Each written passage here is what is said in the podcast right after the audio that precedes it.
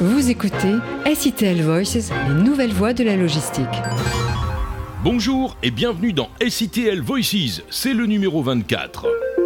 On y constatera la bonne santé du fret ferroviaire et du fluvial, on détaillera les chiffres positifs du marché de l'occasion dans le transport routier, profitant des difficultés du neuf, les efforts demandés dans la branche maritime en faveur des carburants alternatifs et les accords signés pour la revalorisation salariale du secteur logistique. L'invité de SITL Voices cette semaine, c'est Anthony Guillou, responsable des grands comptes pour Karcher France, et on parlera donc de propreté des installations de la supply chain. La grande interview, c'est dans deux minutes. Mais avant, les infos du transport et de la logistique. Le fret ferroviaire vient à son tour de bénéficier d'une aide conjoncturelle qui devrait lui permettre de faire face plus efficacement à l'envolée des coûts de l'énergie. Ce soutien est toutefois moins important que ce qui avait été demandé par la filière au printemps dernier. Cette aide sera en effet limitée à 26 millions d'euros, alors que l'Alliance 4F avait présenté une demande portant sur un montant de 55 millions d'euros. Ces 26 millions d'euros qui viennent donc s'ajouter aux 170 d'aides annuelles que le secteur a obtenues en septembre 2021 dans le cadre du plan de relance pour favoriser le report modal. Ce nouveau soutien financier sera d'autant plus appréciable que le prix du kilowattheure est supérieur de 70% depuis l'augmentation intervenue en décembre 2021, tandis que le gasoil alimentant les locomotives diesel a subi également une hausse exponentielle. Dans son rapport annuel, Entreprise fluviale de France constate une grande disparité entre le segment du tourisme qui a littéralement plongé et celui du fret qui continue à bénéficier de la confiance des chargeurs. En 2021, la flotte fluviale française comptait 1887 unités d'une capacité de port en lourd de 1,11 million de tonnes. Parmi elles, 54,1% sont consacrés au transport pour compte d'autrui. Autre particularité de l'exercice, observer la confiance des clients. En effet, selon les résultats d'une étude menée par l'OPCO Mobilité, le ministère du Travail, de l'Emploi et de l'Insertion et la branche de la navigation intérieure auprès de 180 entreprises de transport fluvial, il ressort que 77% des entreprises se déclarent confiantes dans la reprise et le développement de leur activité en 2022-2023. En matière d'emploi, le transport fluvial témoigne également d'un dynamisme qui se confirme encore en 2021. La filière compte 728 opérateurs constitués de travailleurs indépendants dont 89% se positionnent sur le fret et 7956 salariés dont 42% dans le transport de marchandises. À l'échelle européenne, la France intègre le peloton de tête en nombre d'entreprises derrière les Pays-Bas et l'Allemagne. C'est une autre des conséquences des sécheresses qui touchent la France depuis le début du mois de juillet. Les voies d'eau françaises atteignent parfois des niveaux qui peuvent les rendre impraticables. Dans ce contexte, Voies navigables de France publie régulièrement ces derniers jours des communiqués sur l'état de son réseau, alors que le taux de remplissage global des réserves en eau à l'échelle nationale était de 60% au 1er juillet pour les voies dédiées aux grands gabarits accueillant des bateaux transportant plus de 1000 tonnes de marchandises, c'est-à-dire 30% du réseau de 6700 km de fleuves, rivières et canaux gérés par VNF, le service est maintenu, notamment grâce à l'action de ces barrages. Les axes pour les plus petits gabarits, principalement pour la plaisance, sont eux plus touchés avec 579 km de canaux fermés dans l'Est et en Bourgogne principalement. La grande interview. La grande interview reçoit cette semaine Anthony Guillou, responsable des grands comptes automobile, transport et logistique pour Karcher France. Anthony, bonjour. Bonjour. Karcher, c'est une marque qui est devenue emblématique, entrée dans le langage courant au même titre que Frigidaire, Caddy ou Canadair. C'est une référence. Moi, ça fait 23 ans que je suis chez Karcher. Il y a du sang jaune qui coule euh, dans mes veines, on va dire. Ah, je suis très imprégné de la, culture familiale du groupe, notamment.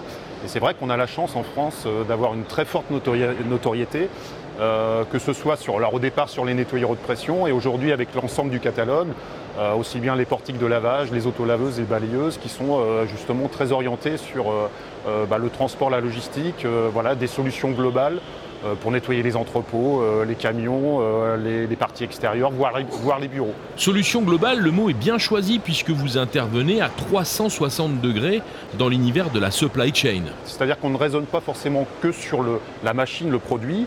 Hein. on propose la bonne machine, le bon accessoire, le détergent qui va bien, je pense notamment au nettoyage des sols, hein, proposer la, bonne chimie. voilà, tout ça, c'est n'est pas seulement un produit, c'est une solution globale pour nos clients. On réalise également des démonstrations selon, selon le type de produit, auto-laveuse, balayeuse. on fait du financement et de l'allocation courte et longue durée, voilà, en fonction de la demande des clients. Euh, France, c'est 450 personnes, dont la moitié de l'effectif sur le terrain. Hein. on a euh, une centaine de personnes au niveau du service commercial, dont une équipe spécialisée sur le, transport et la logistique. Et on a également euh, une centaine de techniciens après-vente sur l'ensemble du territoire, avec des camions ateliers, pour mettre en service les machines et intervenir en fonction de sur du préventif, du curatif, avec des contrats d'entretien par exemple. Alors en pratique, sur le terrain justement, quatre domaines d'action principaux. Et pour commencer, sans doute le plus évident, le nettoyage des entrepôts. Alors effectivement, l'enjeu dans les, entrepôts logistiques, hein, ce qui est problématique, c'est la redéposition des poussières fines qui, sont, euh, qui reviennent sur les, sur les, palettes, sur les marchandises. Et pour ça, on a des solutions avec des balayeuses. Parce que la, première chose à faire dans un entrepôt, euh, de manière régulière, c'est balayer le sol, aspirer les déchets résiduels, les poussières fines, pour éviter qu'elles se redéposent. Et pour ça, on a des balayeuses aspirantes qui peuvent être accompagnées autoportées, avec des systèmes de filtration assez poussés. Et on a, grâce à ça, on fait zéro poussière en fait. C'est ce qu'on garantit aux clients. Voilà. Et la deuxième étape, une fois qu'on a bien nettoyé le sol, bien balayé le sol, on nettoie le sol avec des autolaveuses. Et on a par exemple un produit qui permet de, nettoyer, d'éliminer les traces de chariot élévateur en pulvérisation. Et on passe ensuite l'autolaveuse avec un produit plus dégraissant sol. Voilà. Donc c'est une solution globale, une méthodologie globale qu'on propose aux clients. Vous intervenez encore en faveur du nettoyage des extérieurs, avec cette fois des solutions plus lourdes et adaptées. Alors effectivement, là on parlait de balayage, de nettoyage des sols euh, intérieurs, mais la logistique c'est aussi euh, l'extérieur avec les, zones, euh, les zones portuaires par exemple. ça peut être aussi les voies d'accès sur les grandes, les grandes surfaces d'entreposage extérieur. là on a par exemple ici des balayeuses industrielles hein, pour le coup, qui sont disponibles en différentes motorisations. Ça peut être en batterie chargeur, en gaz, LPG, ça peut être aussi en diesel, voilà, et euh, avec différentes largeurs, différentes capacités de bac, euh, voilà, pour faire des très grandes zones extérieures logistiques, effectivement. Euh, on fait également des balayeuses de voirie. Là, on passe sur une dimension un petit peu plus importante. On va être sur le nettoyage de, de grands parkings, par exemple. Ça, ça peut intéresser nos clients. Euh, voilà un petit peu les, possibilités sur ce sujet-là. Ouais. Troisième domaine d'action possible, les parcs automobiles et les véhicules. Il y a là encore des réponses très adaptées de votre part. C'est un domaine dans lequel on a une expertise qui est, euh, qui est assez ancienne, hein, le, portique de lavage, hein, avec une nouvelle gamme qu'on a lancée il y a quelques années qui s'appelle le TB. Euh, alors là, encore une fois, c'est pas que la machine. Ce qui est intéressant, c'est de pouvoir proposer des, solutions, on va dire, complémentaires au portique de lavage. Je vous parlais tout à l'heure de systèmes de recyclage des eaux, usées, des eaux de lavage biologiques. On va jusqu'à aussi des systèmes de récupération d'eau de pluie. Voilà, encore une fois, une solution globale, de l'innovation pour nos clients. Effectivement. Euh, on a pour les petites flottes de véhicules des monobrosses poids lourds. On va, parler d'utilisation manuelle pour nettoyer le camion. Ça peut être une solution pour les, entreprises qui ont euh, quelques camions à laver, hein, pour euh, ne, pas investir sur un gros portique de lavage. Euh, on fait également des stationnaires haute pression, eau chaude, eau froide, qu'on va venir installer en complément des portiques. Voilà, ça c'est tout un environnement qu'on peut proposer pour le lavage des véhicules, effectivement. Et puis au final, on passe de la partie opérationnelle de l'entreprise à la partie administrative. Le nettoyage des bureaux fait également partie de votre champ d'action. Pour ce qui est euh, du nettoyage des bureaux, on a euh, une gamme aussi à proposer à nos clients. Alors, euh, je pense notamment à des aspirateurs poussières, très silencieux, qui consomment peu d'énergie. On a sorti cette année une, belle innovation avec un, aspirateur dorsal sur batterie. On a, d'ailleurs toute une gamme de machines sur batterie entre le nettoyeur haute pression, l'injecteur extracteur, euh, l'aspirateur ou poussière pour s'affranchir justement de l'utilisation des câbles électriques. Le fait de pouvoir travailler en mode nomade sans chercher une prise à droite à, gauche, que ce soit dans les bureaux ou dans les entrepôts, notamment pour aller nettoyer les zones qu'on ne peut pas aller nettoyer avec l'autolaveuse ou la balayeuse. Ça, c'est l'innovation, ça, c'est Karcher, effectivement. Alors Anthony, un peu plus personnellement maintenant, on vous sent vraiment habité par votre métier. En quoi est-ce que votre métier est devenu ou a toujours été une passion? Alors moi, je vous le disais tout à l'heure, j'ai pas mal d'années chez Karcher. Euh, c'est tous les jours différents. Euh, moi, je m'adresse à des utilisateurs euh, très variés, hein, des transporteurs, des logisticiens. je suis aussi dans l'automobile. Voilà, on a à chaque rencontre, c'est une solution différente à proposer. Moi, je suis passionné par ce que je fais. c'est une société familiale, on est, on est très investi.